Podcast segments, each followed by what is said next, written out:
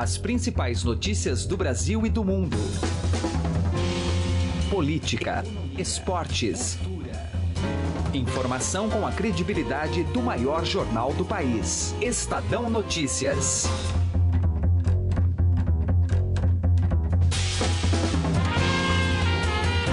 Olá, muito bom dia. Está começando por aqui mais uma edição do Estadão Notícias. Hoje é segunda-feira, 17 de abril de 2017. Eu sou a Camila Tuninski e vamos aos principais destaques do programa de hoje. O parecer sobre a reforma da Previdência será apresentado amanhã na Câmara dos Deputados pelo relator, deputado Arthur Maia. Alguns pontos que estavam faltando realmente caminharam para um fechamento. Naturalmente eu não posso já anunciar os termos do parecer, mas tema que era mais complexo para uma solução, que diz respeito exatamente à questão das regras de transição, nós conseguimos construir uma linha média do pensamento dos deputados da comissão. Mas não foi fácil chegar a esse ponto. Em dezembro do ano passado, os deputados já começaram as primeiras discussões na Comissão de Constituição e Justiça. Discussões acaloradas. A proposta que o governo traz de uma questão que mexe com a vida de todas as pessoas é aprovar com essa pressa um assunto tão sério que tem que ser debatido mas com responsabilidade e tranquilidade. Não dessa forma. É um compromisso do governo, nosso, do PMDB e dos partidos que compõem a base, só iniciar os trabalhos em fevereiro dessa comissão. Pelo amor de Deus, eu vejo uma oposição mais acirrada de deputados do Rio Grande do Sul e do Rio de Janeiro, que são o exemplo mais claro de que nós precisamos fazer alguma coisa. Uma reforma impopular. Muito antes de a proposta chegar ao Senado, os parlamentares já se adiantaram. Uma mulher que começou a trabalhar com 20 anos, depois de 30 anos de contribuição, com 50 ela se aposentava. Vai ter que trabalhar 15 anos a mais. Ou você aplica a medicação dolorida, complexa, no paciente, ou ele morre. O governo Temer precisa vencer Câmara e Senado, uma tarefa que requer habilidade política. Porque, evidentemente, quando as sugestões vêm do Congresso Nacional, e neste caso específico da comissão da Câmara dos Deputados, é para aprimorar o projeto, uhum. não é para desnaturá-lo.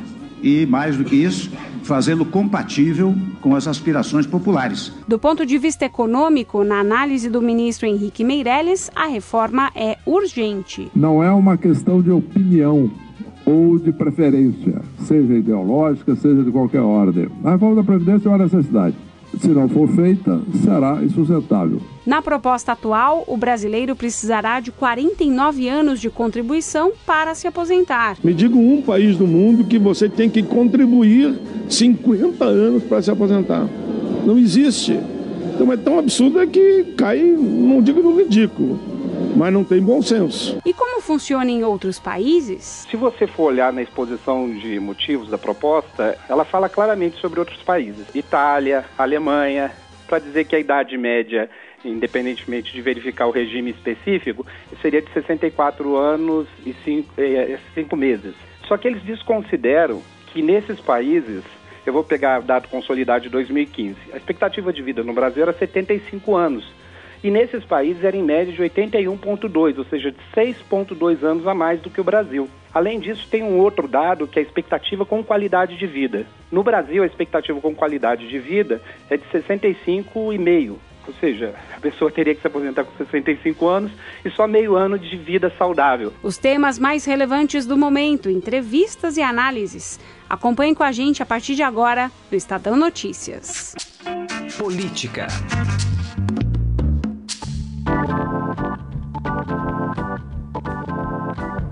Em 2016, a Previdência Social registrou um déficit de 151 bilhões e 900 milhões de reais, um crescimento de quase 60% em relação a 2015. Em valores nominais, o déficit foi de 150 bilhões. Há algumas semanas, o ministro da Fazenda, Henrique Meirelles, fez um desabafo durante um discurso no Rio de Janeiro. Não é uma questão de opinião ou de preferência, seja ideológica, seja de qualquer ordem. A reforma da Previdência é uma necessidade. Se não for feita, será insustentável. Nós estamos no Rio de Janeiro. O Rio de Janeiro está enfrentando problemas de solvência grave do Estado. Tá? Uma das razões é a Previdência.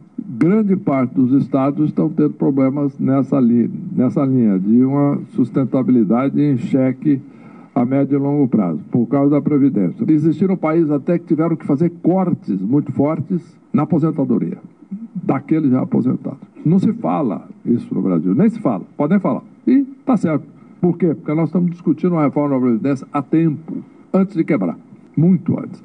Então, nós não podemos ficar postecipando, postergando, etc., porque senão a solução lá na frente vai ser muito pior. O relator da proposta na Câmara, o deputado Arthur Maia, vai apresentar amanhã o parecer dele sobre a reforma da Previdência, em meio à divulgação da lista de políticos citados em delações de executivos e de ex-executivos da Odebrecht.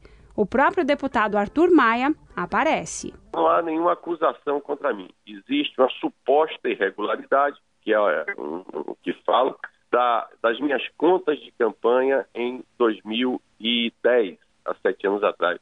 Eu é, afirmo que tudo que nós recebemos na nossa campanha sempre foi dentro da lei, declarado no TRE da Bahia, não tem nenhuma dificuldade. A divulgação dos nomes de políticos delatados pela Odebrecht pode acelerar as discussões da reforma no Congresso. A avaliação é do economista e professor do Instituto Mauá de Tecnologia, Ricardo Balistiero, que conversou com Heisen Abac. Professor, na sua avaliação, que impacto pode haver na reforma da Previdência ou em outras reformas também em andamento, mas a da Previdência é o que está mais aí no radar, depois das delações da Odebrecht terem vindo a público? Bom, é muito provavelmente um processo de aceleração da votação da reforma da Previdência. Né? É, ainda tendo como pano de fundo todas as concessões que o governo tem feito para tentar, de alguma forma, é, capturar um pouco mais de votos, né, uma vez que a base aliada está muito dividida, né, mas muito provavelmente o efeito vai ser uma tentativa de aceleração da votação. Não dá para nós avaliarmos se isso é bom ou ruim, né, mas muito provavelmente os é, deputados tentarão acelerar esse processo exatamente para evitar algumas complicações políticas que podem vir mais à frente. Quer dizer, na sua visão, a aceleração é para tentar mostrar serviço, de que o Congresso não está paralisado. É, essa, essa é uma das linhas. A segunda linha é tentar tirar essa, essa questão da Previdência da frente definitivamente. Né?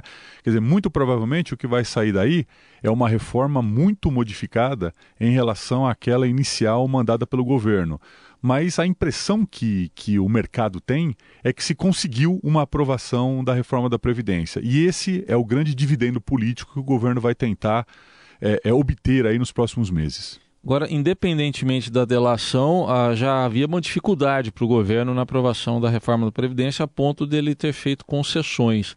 É, como é que o senhor vê essas concessões que foram feitas? Eu tenho a impressão que o governo é, já mandou a reforma da Previdência com alguma gordura, exatamente para ter alguma margem de negociação. Não vai ser a reforma que o, que o governo inicialmente vislumbrou, mas vai ser a reforma possível de ser aprovada. Né? É, o mercado lerá isso como sendo uma vitória do governo, né? ainda que não seja a reforma ideal. Por quê? Porque isso vai mostrar alguma capacidade de negociação do governo, ainda que haja todo esse processo envolvendo a Lava Jato, e isso vai gerar alguma economia para os cofres públicos. Então, o mercado lerá positivamente, não tanto com otimismo que haveria caso a reforma passasse integralmente, mas ainda assim com uma vitória do governo. Ainda do ponto de vista econômico, numa linha do tempo, se falava em 30 até 40 anos de que seria o efeito dessa reforma, agora já Está se falando em metade disso, 20 anos até. É, e eu não estranharia se daqui a um tempo muito curto voltássemos a falar de reforma da Previdência novamente. Né? Vamos lembrar que a última reforma da Previdência ocorreu há exatos um ano. Né? Então, em 12 meses, nós estamos fazendo a segunda reforma da Previdência. Como ela certamente para ser aprovada será muito modificada em relação àquela proposta original, eu não estranharia se daqui a alguns anos novamente voltássemos a ter a reforma da Previdência como pauta econômica. Direto ao assunto, com José Neumann e Pinto.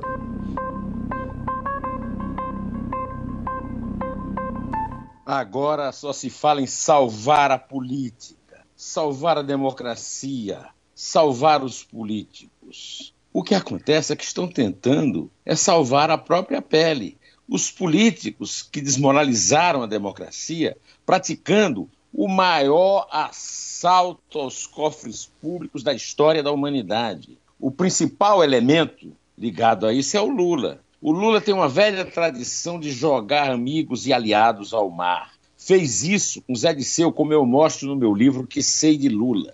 Está tentando agora o Palocci. Antônio Palocci é a vítima favorita dele, de forma indireta e de forma direta, de vários dos blogueiros a serviço dele. Estão dizendo que 200 milhões que foram recebidos pelo Palocci jamais chegaram às mãos do Lula.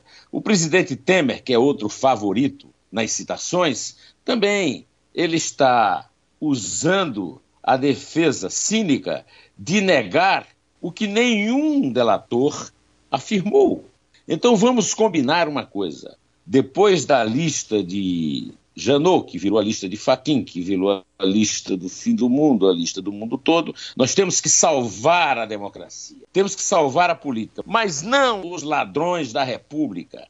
A democracia é o império da lei e nós não podemos tentar construir instituições sobre o pântano, sobre o material fecal no qual os nossos políticos a afundaram. Nós temos que nos livrar de todos esses réus que forem condenados e reconstruir a democracia fora deste Estado para salvar a nação. Muito se questiona também sobre a aposentadoria especial para políticos. O relator da proposta, Arthur Maia, ressalta. Não, não, não condiz com a realidade. Já existiu no passado, há 20 anos atrás, essa história de que políticos se aposentavam com facilidade. Hoje não. Um deputado no Congresso Nacional só se aposenta com 35 anos de contribuição e 60 anos de idade. E para é, e se ele passa lá quatro anos e depois contribui 31, os outros 31 no INSS, ele terá um salário proporcional a 35, aos quatro anos que ele esteve lá, e não um salário integral. Ele vai dividir 35 por salário por 35 multiplicar por 4. Não é proporcional. Mas a PEC também muda a realidade dos políticos. E a partir da PEC não, é só, não são só os políticos. Todos os brasileiros estarão submetidos às regras da PEC da reforma da Previdência, da PEC 287. O deputado Arthur Maia também explica sobre a regra de transição para quem está próximo de se aposentar, que será apresentada nesta terça-feira. Alguns pontos que estavam faltando realmente caminharam para um fechamento. Naturalmente, eu não posso já anunciar os termos do parecer, mas tema que era mais complexo para uma solução, que diz respeito exatamente à questão das regras de transição, nós conseguimos construir uma linha média do pensamento dos deputados da comissão, que basicamente, eu posso aqui expor em linhas gerais, é o seguinte: a, a regra de transição que foi encaminhada no projeto original da reforma propunha que a regra valesse de transição só para explicar ao ouvinte, a transição quer dizer como fica a vida das pessoas que já estão pagando a Previdência, mas que ainda não estão aposentados. Você tem aqueles que ainda vão entrar na Previdência e outros que já estão nesse momento na Previdência. Então, para esses que estão na Previdência, não há de se fazer um tratamento exatamente igual de quem ainda vai entrar, porque quem vai entrar fica 100% nas novas regras. Agora, quem já está na Previdência, nós temos que ver um modelo de transição para que essa pessoa tenha uma condição diferenciada. Pois bem, então o projeto que foi enviado pelo governo anteriormente, ele previa que essa regra de transição alcançasse apenas as pessoas que tinham mais do que 50 anos. E isso causava uma certa injustiça, porque imagine que pela regra que o governo mandou, uma pessoa que tivesse, por exemplo, 50 eh, anos poderia se aposentar até com um ano e meio. Quem tinha, entretanto, 49 teria que poderia até ter 16 anos para se aposentar. Então criava-se aí uma injustiça muito grande. Nós elaboramos um novo modelo em que há uma rampa, ou seja, as pessoas todas estão alcançadas pela regra de transição, todas terão um pouco de aumento do tempo que falta para se aposentar, entretanto, entretanto, todas terão que pagar um pedágio razoável nada que seja tão diferente do tipo, como eu falei, um ter que trabalhar um ano e meio e o outro que é um ano mais novo ter que trabalhar 16 anos. Será algo razoável, mas que vai dar uma condição de todos atenderem plenamente essa, essa, essa, necessidade atual. Sobre o tempo de 49 anos para que o brasileiro possa se aposentar, o senador Paulo Paim, do PT do Rio Grande do Sul, desafia. Me diga um país do mundo que você tem que contribuir 50 anos para se aposentar. Não existe. Então é tão absurdo que cai, não digo no ridículo, mas não tem bom senso. Bom, falando sobre reforma da Previdência, na semana passada a gente teve aí a notícia de que o projeto da reforma da Previdência vai trazer uma mudança significativa em relação à, à transição para as novas regras, com idade mínima uh, escalonada, de acordo com informações publicadas no Jornal Estado de São Paulo. Para falar sobre esse e outros assuntos relacionados à reforma da Previdência, nós convidamos o professor de Direito Previdenciário da USP, Marcos Orione. Tudo bem, professor? Tudo bem, Camila.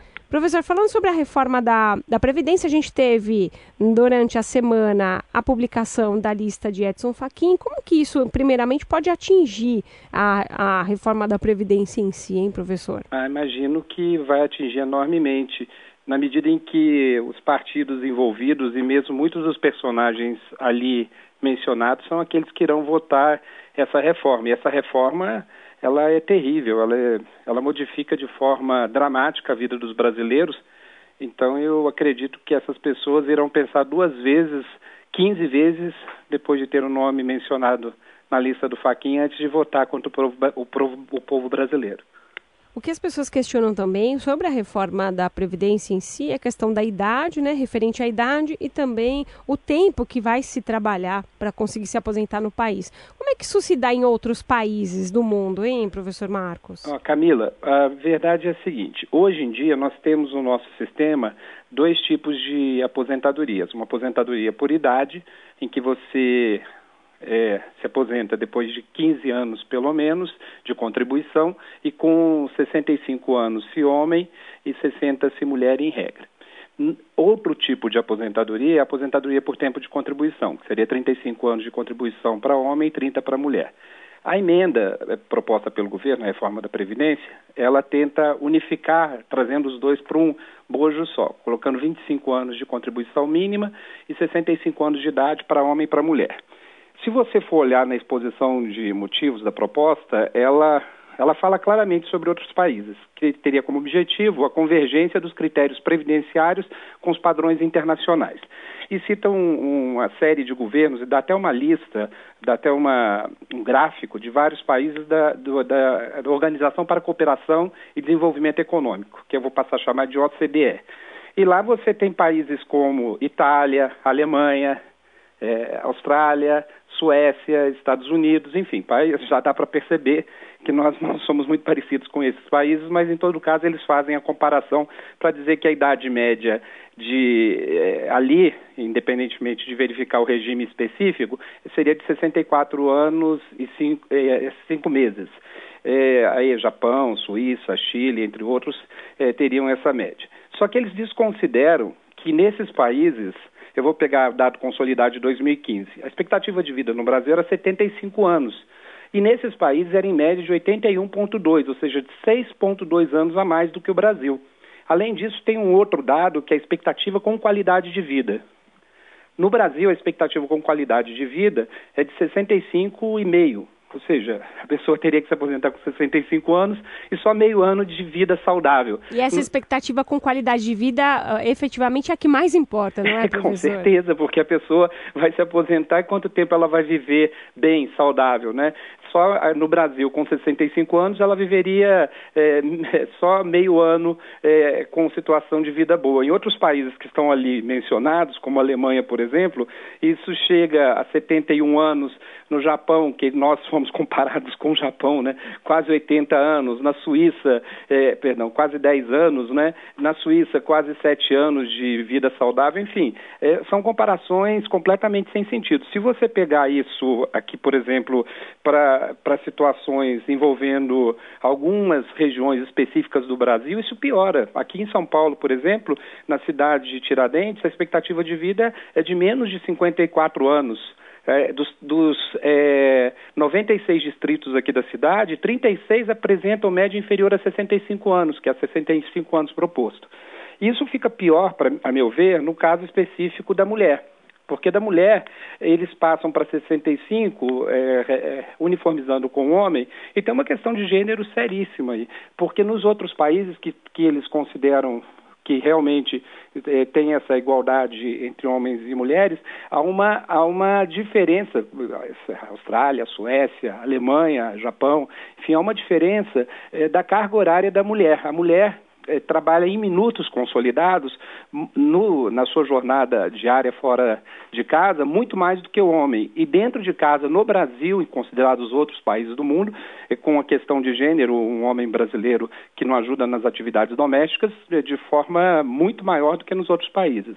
Esses outros países, eu vou dar exemplo a Alemanha, que é um país com o qual eu, eu tenho trabalhado muito por um convênio da USP com a Alemanha, é, eles têm uma série de proteções à maternidade e proteções de seguridade social que tendem a, a, a equiparação de gênero. Então, por exemplo, se é, você tiver filhos é, menores de, de uma certa idade considerado no país que há necessidade, na Alemanha, de necessidade dos pais acompanharem, o pai ou a mãe poderão ficar três anos fora do mercado de trabalho recebendo um valor da, da Seguridade Social, da proteção social. Ou então diminuir a sua carga para acompanhar os filhos nessa idade menor.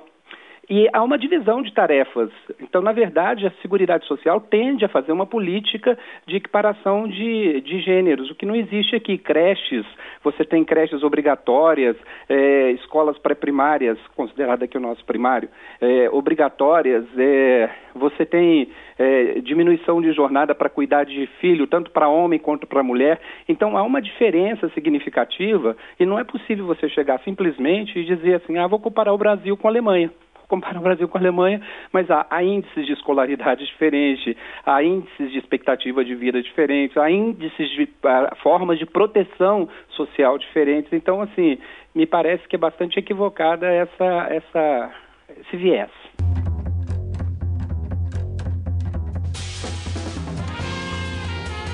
O Estadão Notícias desta segunda-feira vai ficando por aqui. Contou com a apresentação minha, Camila Tolinski, produção de Ana Paula Niederauer, entrevistas de Heisen Abac e montagem de Nelson Volter. O diretor de jornalismo do Grupo Estado é João Fábio Caminoto. De segunda a sexta-feira, às seis da manhã, uma nova edição deste podcast é publicada. Saiba mais no blog Estadão Podcasts. Um abraço, boa segunda-feira e até mais. Estadão Notícias.